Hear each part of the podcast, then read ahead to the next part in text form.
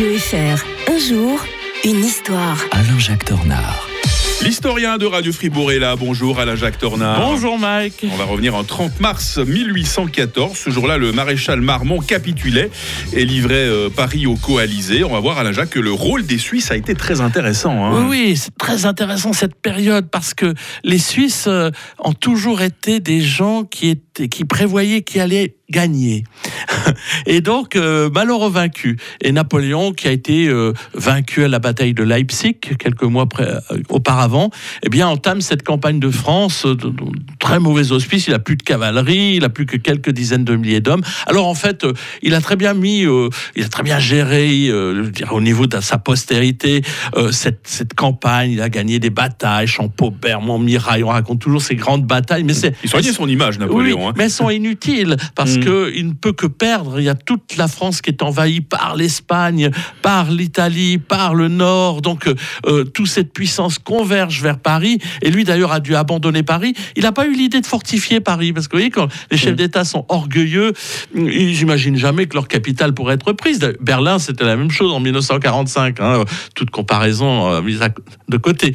Mais là, on est quand même dans quelque chose de particulier. Le maréchal Marmont ne, voit, ne veut pas voir brûler Paris et en plus, il est influencé par les banquiers, en Ah. particulier les banquiers suisses. Alors, ces banquiers suisses, euh, ils, ont, ils ont été de tous les coups. hein. C'est eux qui ont voulu la révolution parce que l'ancien régime était dangereux. C'est eux qui ont voulu Napoléon Bonaparte parce que la révolution devenait dangereuse. Et en 1814, c'est Napoléon qui devient encombrant.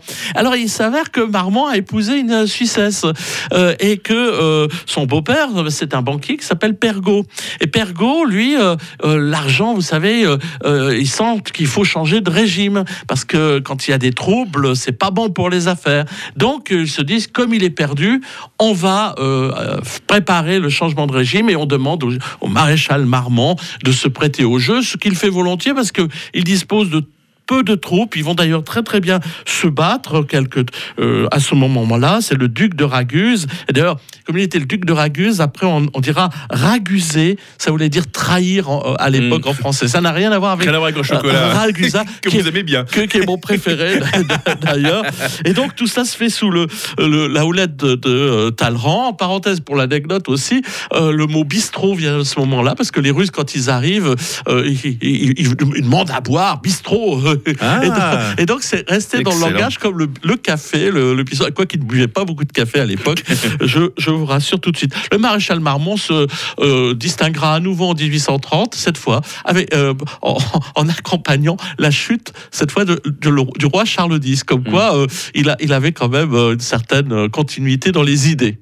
Le coup de Tanger et le coup d'Agadir, vous les connaissez ces expressions? Bon, On va vous les expliquer. Demain, on verra comment une guerre a été évitée de justesse. Et ça se passe toujours avec l'historien de Radio Fribourg. Bonne journée à la Jacques Tornard. Bonne journée.